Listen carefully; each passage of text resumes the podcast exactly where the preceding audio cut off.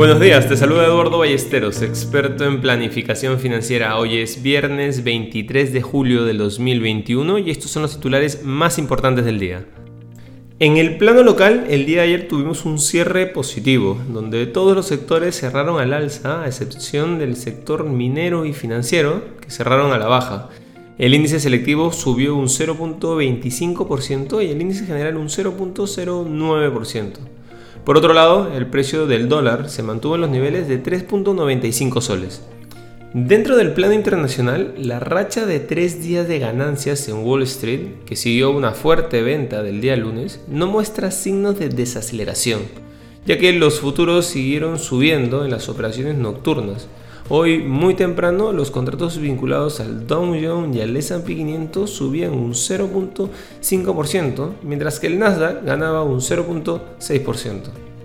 La fuerza de las empresas tecnológicas sigue impulsando este último índice, ya que las acciones de Snap y Twitter se han disparado gracias a unas cifras del segundo trimestre mejor de lo esperado.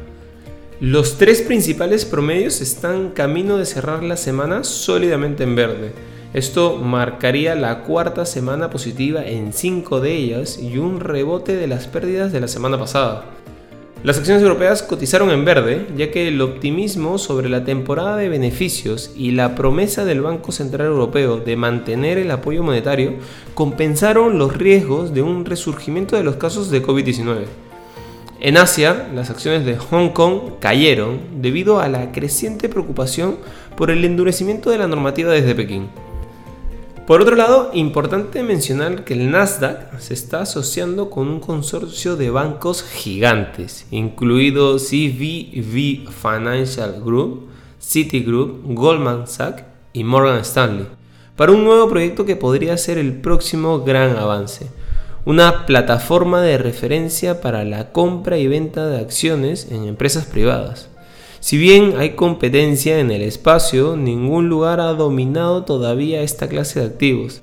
Nasdaq quiere asegurarse de que el futuro sistema comercial se mantenga dentro de los límites de Wall Street, en lugar de Silicon Valley, el comercio de acciones previas a la oferta pública inicial se ha calentado en los últimos años entre los inversores acreditados, personas que cumplen con ciertos criterios de riqueza. Y algunos incluso están buscando traer esta capacidad para el público minorista. Recordemos que Robinhood se lanzó recientemente al juego al presentar un nuevo programa llamado IPO Access.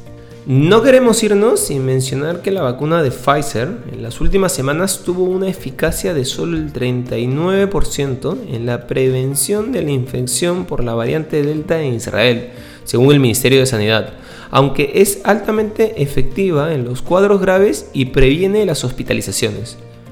Por otro lado, en Los Ángeles, las personas que recibieron ambas dosis constituyeron uno de cada cinco contagios de COVID-19 en junio y se estima que dicha cifra podría aumentar en julio con un mayor nivel de contagios en la comunidad. Mientras tanto, pocas horas antes de la ceremonia de apertura de los Juegos Olímpicos de Tokio, los organizadores informaron de un número récord de nuevas infecciones diarias por coronavirus, entre ellas la de tres atletas, lo que eleva un total a 110.